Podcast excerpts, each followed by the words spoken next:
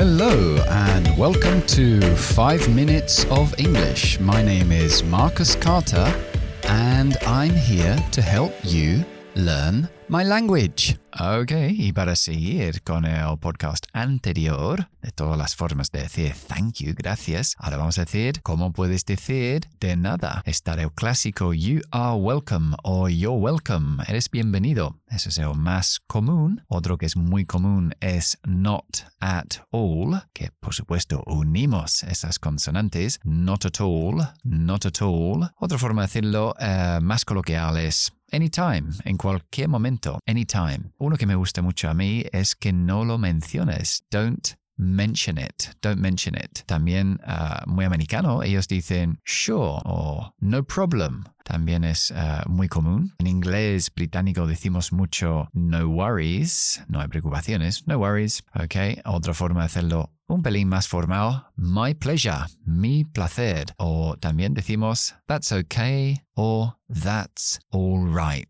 Y bueno, puede ser que hay algunos más, pero creo que con eso tenéis bastante las diferentes formas de decir you are welcome, de nada. Ok, y es la hora del idiom.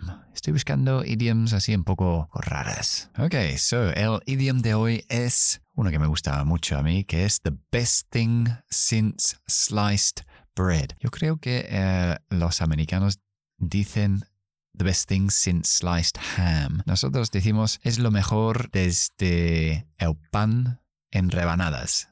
Y creo que los americanos dicen el jamón en rebanadas, algo así que he oído yo. Bueno, the best thing since sliced bread quiere decir es lo mejor hasta la fecha. Uh, for example, podríamos decir, this new printer is the best thing since sliced bread. Much better than the old one. Esta nueva impresora es lo mejor que hemos tenido hasta la fecha, mucho mejor que el antiguo. The best thing since sliced bread. Ok, eso es todo por hoy. I hope you enjoyed the program as much as I did. Recuerden que estoy en redes sociales, Instagram, TikTok, haciendo cosas nuevas todos los días. Y si no, pues nos veremos aquí en el podcast en el siguiente día. Bye bye for now.